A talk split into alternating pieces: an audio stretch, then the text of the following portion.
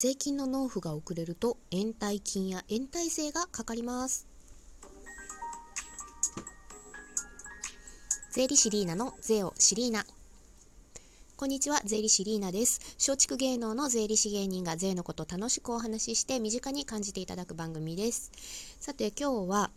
延滞金のお話をするんですけれども実は先日 TikTok で15秒間の税金講座の動画を上げましたところ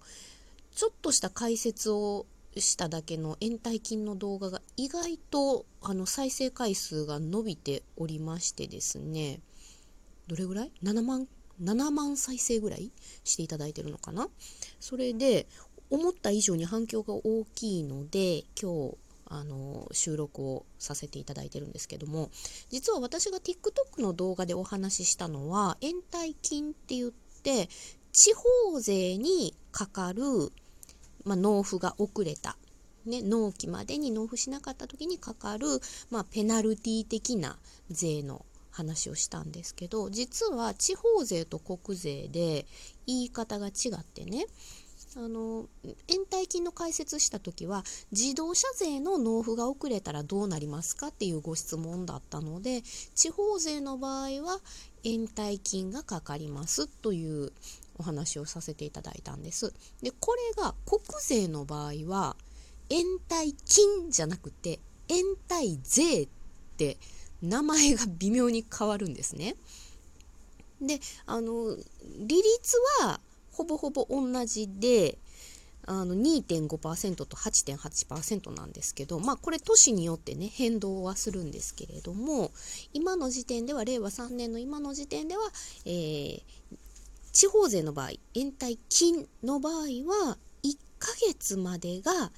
2.5%。これ年利で2.5%です。で、1ヶ月超えてからは年利で8.8%という、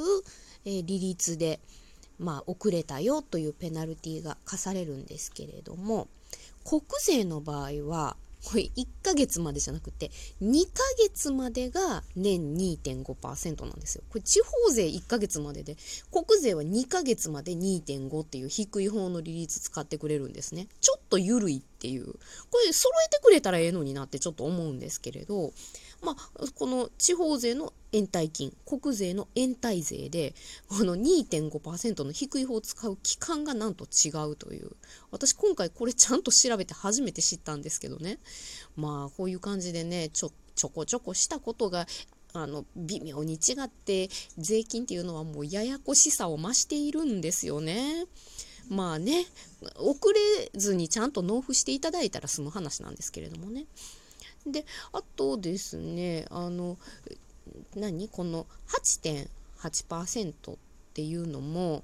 あの相当高い金利じゃないですか。だからあのどっかでお金借りて税金を納めた方がね利率的には絶対お得なので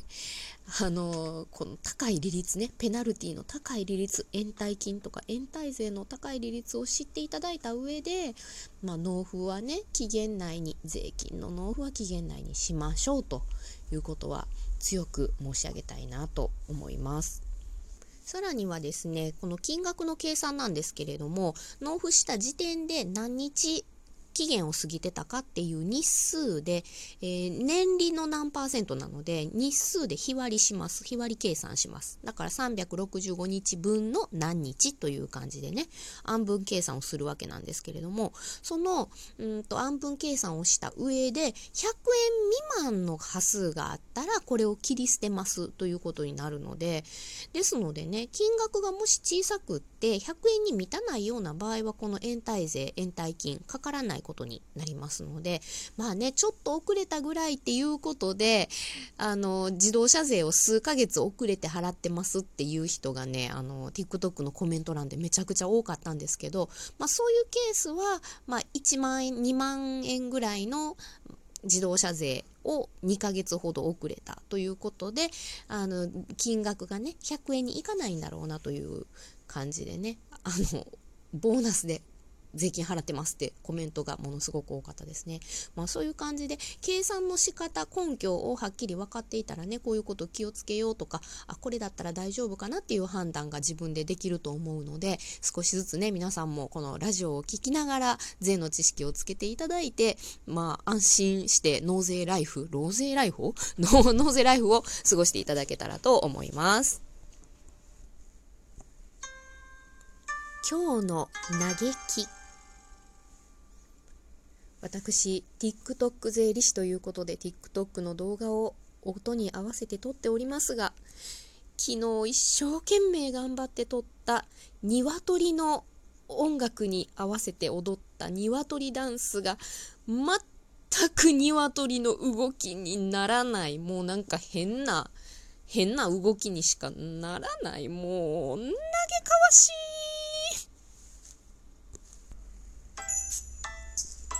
税理士リーナのおしゃべリーナはい嘆きのコーナーに引き続き TikTok 動画の撮影のお話ししますけれどもね。鶏の動きってなんであの芸人テレビでやってる皆さんあんな上手なんですかね。あんな難しいもんやと思わなかったですね。皆さんもあのラジオの前でやってみてください。このスマホの前でやってみてくださいよ。意外とねあの鶏のコッコッコーっていうこの前後のこの首の動きがね、もう全然できなくって、昨日だいぶへこみましたね。まあね、若手芸人なんでもね、挑戦していきたいと思っておりますので、これからもあの、えー、ギャグや大喜利、ね、謎かけだけではなく、鶏の動きもしっかり練習して精進してまいりたいと思っております。はい。あと、TikTok の動画で言いますとね、あの、ゴールデンウィーク中、まあ、ほぼほぼ毎日投稿しましたけれどもあの子供の日にね鯉のぼりのあの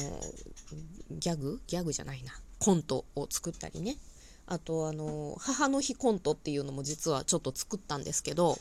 この母の日コントの笑いがいまいちやったので結局ボツになり TikTok 動画の母の日の動画は結局コントではなくって、えー、カーネーションは食べられるカーネーションっていうのがあってん？LD フラワーやったっけ？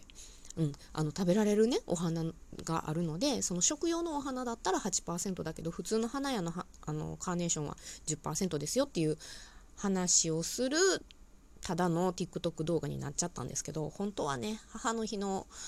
うんコントを作って投稿したかったんですよね。ただまだまだねこの笑いを生み出すっていうところにこの税理士リーナ苦戦をしております。この46歳若手芸人ね。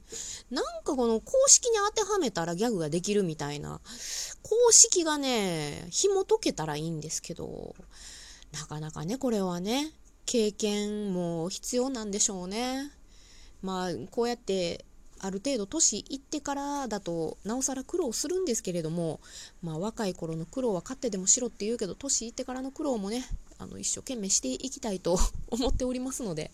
えー、これからも応援をよろしくお願いいたしますということで、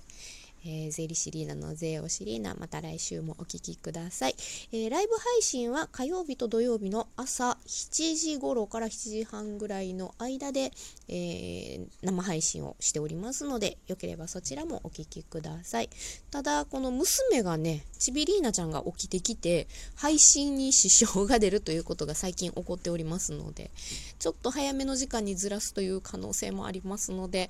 あの、ツイッターなどでね、えー、お知らせもして配信をしておりますので、よかったら聞きに来てください。あと、普段はポコチャという動画配信のアプリでもね、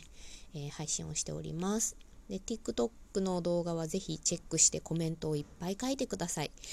シェアもしてください。よろしくお願いいたします。ということで、税理士リーナでした。